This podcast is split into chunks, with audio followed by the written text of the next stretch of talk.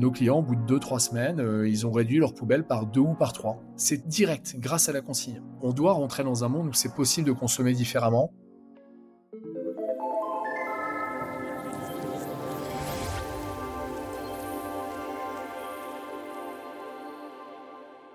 Bonjour à toutes et à tous et bienvenue dans ce podcast Futura. Face aux défis de notre temps, les initiatives positives et à impact se multiplient comme sur le sujet de la consigne. Ce système permet de récupérer un peu d'argent à la restitution d'un emballage. Mais surtout, la réutilisation de bouteilles en verre permet d'économiser jusqu'à 75% d'énergie et 33% d'eau par rapport au recyclage, selon une étude de la Fondation Nicolas Hulot.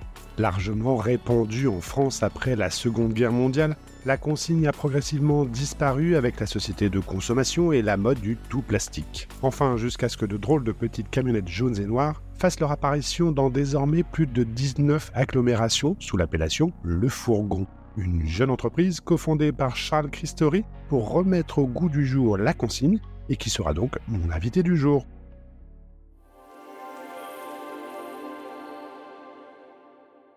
Bonjour Charles. Salut Thibaut. Nous allons donc parler consignes, mais pas seulement des boissons, puisque le fourgon s'ouvre peu à peu à d'autres gammes de produits, non? Alors exactement. Euh, on a démarré avec les boissons euh, il y a deux ans et demi, et c'était un des gros focus qu'on a mis. Et depuis plusieurs mois, et c'est le sujet qui nous intéresse sur les, deux années qui arrivent devant nous, c'est d'élargir la gamme. Alors, euh, plus de boissons évidemment, mais on a surtout aujourd'hui une super gamme de produits ménagers, donc autour de la maison, plein de choses qui arrivent là prochainement dans cette gamme maison, et puis tu as tout un sujet d'épicerie. Que ce soit des biscuits apéro, que ce soit euh, des éléments pour le petit-déj comme des céréales et Enco. Donc euh, tout ça est en train d'arriver fortement parce que euh, notre ambition, nous, c'est de permettre à une famille de faire du zéro déchet. Que je comprenne bien le système que tu as mis en place, donc on commande en ligne les produits, ils sont livrés chez moi, et après, moi, je restitue les bocaux, enfin, vous revenez avec les camionnettes chercher tous les bocaux, c'est ça le principe? Tu vas sur l'application Le Fourgon, sur le, site web lefourgon.com, comme classiquement le e-commerce, quoi, le, te permet de faire, tu sélectionnes tes produits préférés, tu les ajoutes au panier, tu complètes tes caisses, donc tu as des caisses de 12 ou des caisses de 20 selon les grands ou petits formats. Là, tu as un créneau de livraison qu'on pourra te proposer. Tu peux évidemment le changer. C'est généralement des créneaux de 2 heures. Tu peux te faire livrer le jour même. Hein. C'est-à-dire qu'en commandant avant 17 heures, tu peux te faire livrer encore le même jour. Et au passage d'après, bah, nous, on vient euh, te déposer ta deuxième commande et récupérer à ce moment-là les caisses et les bouteilles vides que tu as consommées. Et on te rend à ce moment-là la consigne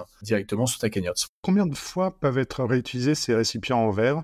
Et est-ce que c'est possible avec tout type de récipient Écoute, euh, la moyenne, c'est autour d'une quarantaine de fois. C'est à peu ça qui existe. Pour évidemment que la bouteille soit la plus durable possible, il faut qu'elle ait une bonne épaisseur. Si elle est trop fine, bah, voilà, c'est comme un verre de cristal. Hein. Euh, tu mets ton verre de cristal dans la machine à laver, bah, il risque de casser. Quoi. Donc euh, c'est pareil sur les bouteilles. Et donc, est-ce que c'est valable bah, sur plein, plein de trucs? Il y a les bocaux hein, qui arrivent fortement. Quand je te parlais de céréales ou biscuits apéro, bah, c'est dans des bocaux.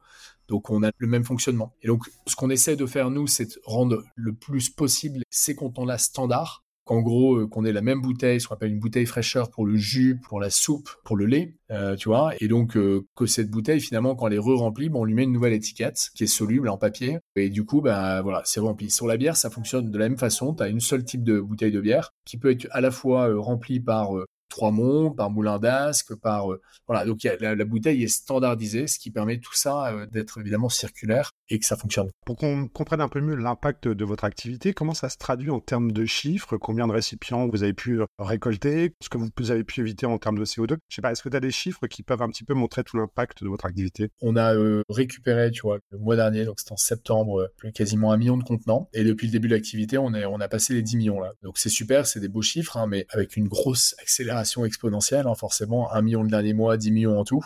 Ça fait deux ans et demi qu'on existe. Il y a deux chiffres que j'aime bien partager, en tout cas sur, la boisson, pour montrer l'ampleur du sujet. Donc, chaque jour en France, tu as 36 millions de bouteilles plastiques qui sont consommées. Donc, 36 millions, c'est colossal. Et euh, donc, nous, on a fait juste un million de contenants récupérés le mois dernier. Voilà, il y a du potentiel. Et quand on regarde les emballages en général, tout type d'emballage, hein, parce qu'il n'y a, pas que la bouteille hein, qui est problématique, il y a l'emballage de tel ou tel sachet, etc. Bah, concrètement, c'est 100 milliards d'emballages par an consommés en France. C'est énorme. Et effectivement, bah, tous ces emballages-là, aujourd'hui, euh, la plupart, 99,9% hein, euh, de ces emballages-là sont des emballages à usage unique. C'est-à-dire qu'on met dans une poubelle, On espère que potentiellement ça sera recyclé. Bon, sauf que en France, on recycle pas bien. En plus de la dimension environnement, votre démarche a des vertus sociales puisque vous favorisez les acteurs locaux des zones où vous êtes implanté. Pourquoi avoir fait ce choix? Écoute, on a décidé, nous, euh, d'être très forts sur le local pour plusieurs raisons. Un, parce qu'on croit à ça. C'est-à-dire que demain, si on n'a pas des producteurs locaux, des agriculteurs, des gens qui, travaillent la terre, bah, je vois pas comment on va réussir à se nourrir. Il y a un vrai sujet autour de ça quand même, hein, qui est colossal. Donc faut qu'on soit en soutien et ça tombe bien, on n'est pas les seuls à penser ça. Les Français en général veulent consommer plus local, même si parfois il y a un peu de paradoxe. Il y a un deuxième point qui était important pour nous, c'était euh, la capacité à transformer un producteur au sens large, qu'il soit industriel ou local, vers la consigne. Il fallait que parfois ils changent leur contenant, euh, ils mettent des nouvelles étiquettes, qu'elles soient solubles, ce que j'expliquais tout à l'heure sur l'épaisseur du verre, etc. Et donc, euh, un producteur local, indépendant, a plus de facilité à le faire. Parce qu'il croit à ça aussi. À se dire, bah oui, c'est plus intéressant, euh, je retrouve du sens, etc. Alors qu'un industriel, ils sont pas contre le faire, mais ça prend du temps. Ils ont des chaînes euh, à haute fréquence, donc euh, mettre du verre, bah, pourquoi pas, mais ça prend un peu de temps. Il y, a cette raison qui nous a permis d'accélérer plus vite. Et il y a aussi une raison euh, basique, hein, qui est plus c'est local, moins la bouteille circule en France ou dans le monde. Et donc plus on est dans ce rayon de 150 km, qui est pour nous la définition du local, autour des, 19 agglomérations on livre aujourd'hui, plus on baisse l'impact carbone du transport. Oui, bah ça c'est justement un point que je voulais aborder, puisque le plan national de prévention des déchets 2014-2020 avait estimé que la consigne n'était pertinente qu'en fonction de trois critères, donc le transport, tant sur la distance parcourue que sur le mode de transport, le poids des emballages, mais aussi le taux de recyclage des emballages à usage unique et le nombre d'utilisations des emballages ré-remplissables. Est-ce que du coup, là-dessus, les acteurs de la consigne peuvent remplir toutes ces conditions, et notamment sur la question du transport, parce que c'est vrai que du coup, toutes les camionnettes, euh, le fourgon, bah, circulent à travers les métropoles, et donc génèrent forcément un peu de pollution. Ouais, tout à fait. Forcément, on a, on a un impact. Hein. Euh, alors, on livre en véhicule électrique, on a voulu limiter déjà cet impact par un véhicule électrique qui roule beaucoup, donc euh, voilà. Et après, on est plus efficace que les gens qui vont au supermarché eux-mêmes avec leur propre voiture, parce qu'on vient par tournée de deux heures, on vient livrer 14-15 clients. Et donc, ces 14-15 clients qu'on livre, bah, ils sont parfois euh, à 100 mètres les uns des autres. Donc finalement, euh, la camionnette en tant que telle, elle a moins d'impact que euh, quelqu'un qui prend sa voiture, qui va au supermarché et qui revient. Donc certains nous disent, oui, mais il faut bien qu'il achète d'autres trucs au supermarché. Je dis, tout à fait. Ces gens continuent, à, certains, nos clients, à aller au supermarché, mais la question, c'est quand est-ce qu'on démarre? Et moi, je suis très entrepreneur euh, dans, l'âme, hein, et je sais qu'on peut, dans un modèle où on veut changer les choses, malheureusement, on passe pas du truc euh, de zéro à un truc parfait. Ça n'existe pas. Les boîtes, ça, ne marcherait pas. Donc, il faut bien qu'on aille dans ce sens-là. Et encore une fois, euh, aujourd'hui, on prouve après deux ans et demi que la direction qu'on a prise est très bonne et que l'élargissement de la gamme va permettre, en tout cas, de plus aller au supermarché, concrètement. Sauf si les gens me disent qu'ils ont un plaisir à faire leurs courses dans des hyper. Et ça, j'ai jamais vraiment compris. Justement, on venait de réaliser une analyse de cycle de vie d'une bouteille réemployée par rapport au type d'emballage fréquemment utilisé. Pourquoi avoir entrepris cette démarche et quels en sont les résultats? En fait, on avait déjà, il y avait déjà quelques analyses de cycle de vie de la bouteille qui avaient été faites. Je pense notamment à la brasserie Météor, qui est une brasserie alsacienne, qui comparait le verre consigné et le verre à usage unique, qui permet du coup d'avoir ce chiffre qui a beaucoup été repris par différents euh, acteurs dans la consigne au sens large, de 79% de réduction de carbone, euh, etc. Ce qui est très bien. Et nous, il y avait deux problèmes par rapport à ça, c'est que un, on voulait aussi prouver euh, par A plus B, aller plus loin que sur le plastique et l'aluminium, on était nettement meilleur. Donc on avait déjà des éléments d'une étude européenne, mais le problème, c'est que c'est des études un peu larges et donc on, voilà, on avait déjà tout ça, hein, qui évidemment confirmait tout ça, mais on voulait aller un peu plus loin euh, et s'approprier les datas et surtout le comparer à notre activité. Parce que je prends l'exemple de, l'étude de Météor, elle n'a pas été faite sur des véhicules électriques, elle n'a pas été faite dans un modèle de collecte et de, récupération. Voilà. Et nous, on fait du multiproduit, on fait de la bière, on fait des jus, de l'eau, euh, enfin on fait plein de trucs. Donc il fallait comparer euh, des choses très très liées à notre activité de maillage territorial, etc. Donc avec nos vraies données, on a pu rentrer dans ça et puis commencer à expliquer à des lobbies de plastique qui sont parfois un peu dangereux que euh, en fait vous vous trompez par A plus B. Donc on a pu la sortir, donc on l'a annoncé il y a quelques semaines ou une semaine ou deux, à peu près, que bah voilà les résultats de l'étude, c'est que une bouteille en verre consigné a un impact plus faible que la bouteille plastique des trois utilisations. Ce qui est rien du tout. Trois utilisations, on estime qu'une bouteille, ça peut faire entre 4 et 6 cycles par an. Donc c'est hyper rapide. Donc voilà, mais en fait, on parle d'un truc tout basique. Hein, euh, encore une fois, la CV était importante, mais si vraiment c'était mieux de jeter dans sa poubelle les choses, pourquoi on s'embête à avoir des machines à laver chez nous, quoi? On mettrait tous nos couverts, nos, assiettes, nos, bols dans la poubelle, quoi. Mais quand je dis ça à des gens, ils me disent, mais non, c'est complètement idiot, je peux le laver. Bah oui, bah pourquoi on fait pas pareil avec les bouteilles et les bocaux? Voilà, donc on l'a vraiment prouvé, euh, et c'est super cool parce que ça remet le sujet au cœur de dire, il y a vraiment beaucoup de lobby, hein, parce que le problème du plastique, c'est que c'est une matière première de fabrication, mais aussi de déchets, qui permet d'être revalorisé en énergie. Et donc demain, si on explique à des euh, grandes sociétés qu'il n'y a plus de plastique à recycler ou, à, brûler, ça leur pose un problème, ils n'ont plus de matière première. Et donc, ils ont un problème de monnaie économique. Donc, euh, c'est ce qui se passe déjà hein, chez nos clients. Hein, euh, nos clients, au bout de deux, trois semaines, ils ont réduit leur poubelle par deux ou par trois. C'est direct, grâce à la consigne. Donc, évidemment, bah voilà, chez moi, le camion de poubelle, il, il passe plus toutes les semaines, il passe toutes les deux, trois semaines. Alors, il passe évidemment, mais donc on, doit rentrer dans un monde où c'est possible de consommer différemment. Tu parlais de maillage de territoire, là vous couvrez donc 19 agglomérations, mais alors quid du reste de la population? Parce que c'est vrai que du coup, est-ce qu'il n'y a pas un risque de fragmentation entre les grandes agglomérations où les habitants ont la chance d'avoir des formules comme la tienne, et puis les gens qui sont dans des territoires un peu plus reculés, un peu plus enclavés, un peu plus isolés de ça? Comment on peut arriver à ce qu'il n'y ait pas cette fragmentation entre grandes agglomérations vertueuses et territoires ruraux qui n'ont pas forcément les moyens de ça? Évidemment, on démarre par les, les grosses agglomérations comme Lille, Bordeaux, Strasbourg, euh, Toulouse, etc. Rennes, Nantes, pas tout est cité, mais on est, déjà bien présent là-bas. Mais on est très rapidement dans des systèmes de tournée étendue où on passera peut-être pas cinq fois par jour du lundi au samedi, on y passera peut-être trois, quatre fois. Discuter euh, ce matin avec euh, le patron de l'entrepôt de Lens-les-Vins, donc c'est toute la, zone Lens béthune arras douai qui est une zone qui est très dynamique pour nous. Et on vient de créer une tournée étendue pour aller jusqu'à R sur la liste. Alors tout le monde sera peut-être pas trouver sur la liste euh, les auditeurs, mais c'est une zone un peu reculée, quoi. Et donc, on, y va trois fois par semaine.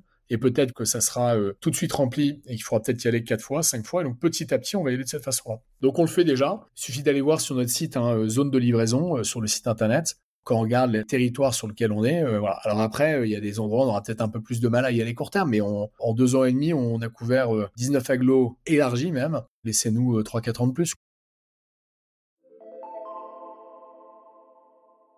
Voit avec euh, votre système que finalement le client est prêt, puisque ça fonctionne, vu les chiffres que tu nous as cités. Est-ce que côté euh, pouvoir public et grandes entreprises, tu penses qu'elles sont suffisamment avancées sur le sujet et qu'elles peuvent aussi euh, progressivement adopter ce genre de solution? Nous, c'est la raison pour laquelle on a cofondé cette boîte avec Maxime et Stéphane. Hein. c'est montrer aux générations qu'on a une capacité de changer les choses pour leur avenir, pour l'avenir de l'humanité. Non seulement il y a ça, et il y a aussi bah, la réalité de la loi aujourd'hui, hein, c'est la loi AJAC qui a été votée il y a deux ans et un peu plus de deux ans même, et qui dit euh, que euh, euh, bah, en 2023, 5% des emballages doivent être réemployables. Dans l'emballage, ils mettent primaire, secondaire, tertiaire, hein, donc c'est la palette, le truc qui compose tout, et l'emballage primaire, donc celui qui est proche du produit. Donc il y a déjà ça.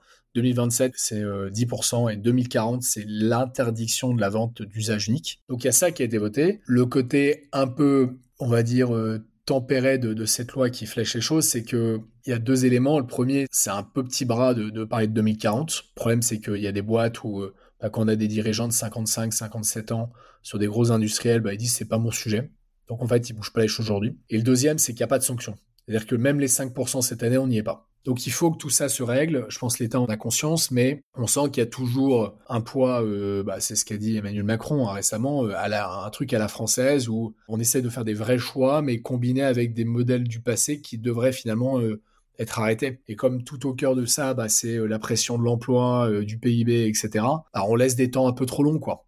C'est un peu ça le sujet. Donc nous, quand on est entrepreneur, on se dit, un, comment on va plus vite, comment on change les choses. Voilà, donc c'est simplement les choses. Après, il y a un truc de fond qui va vers ce sens, qui va faire loi, on va dire, sur ces prochaines années, c'est l'augmentation du prix de l'énergie qui fait que aujourd'hui laver un contenant, c'est moins cher que d'en acheter un nouveau.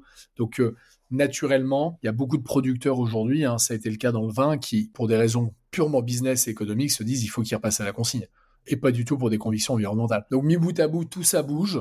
Est-ce que ça va assez vite? Euh, Non, voilà, euh, mais euh, ça se comprend aussi. En tout cas, nous, nous, on est, on est vent debout pour que notre service puisse conquérir un maximum de gens et, et que sans contrainte, nos clients puissent avoir cette solution de zéro déchet. Et qu'est-ce que tu penses du vrac? Donc, c'est pas la bouteille finalement qui est collectée, mais le consommateur qui vient remplir ses bouteilles à la source, dans un magasin par exemple. Est-ce que c'est un système concurrent ou est-ce que c'est un système complémentaire? Le vrac, c'est canon. Il faut pas que ça disparaisse, faut, faut l'aider même. N'y a rien de mieux que quelqu'un qui est en centre-ville, qui, qui vient à pied ou en vélo avec ses bocaux ou sa bouteille et qui remplit ça euh, lui-même.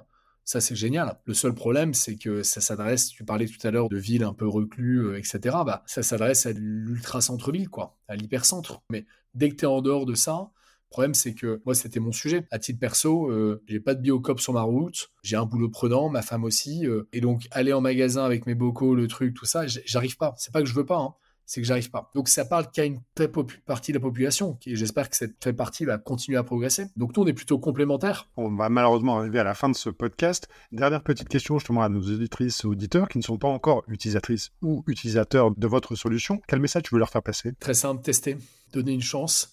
Euh, si vraiment ça marche pas, euh, vous aimez pas, bah, vous arrêterez. Mais les gens qui testent aujourd'hui restent. Et on est noté 4,97 sur 5 qu'il n'y a pas beaucoup de boîtes en France dans le monde qui ont une notation pareille, après des près de 15 000 avis aujourd'hui, ça montre que ça fonctionne. Et même si vous n'êtes pas écolo et vous croyez que l'écologie, c'est un truc, euh, voilà, j'aimerais bien penser ça, mais je pense que c'est pas la réalité, bah, testez-le parce que ça va vous faire gagner du temps. Donc euh, voilà, en gros, aidez-nous à, montrer qu'on peut vivre dans un monde euh, différent soutenez une économie euh, nouvelle, euh, plus respectueuse de la planète, des salariés aussi, hein, parce que nos livreurs euh, sont, tous en CDI et puis on essaye, en tout cas, on a cœur à ce que l'impact social soit très positif aujourd'hui.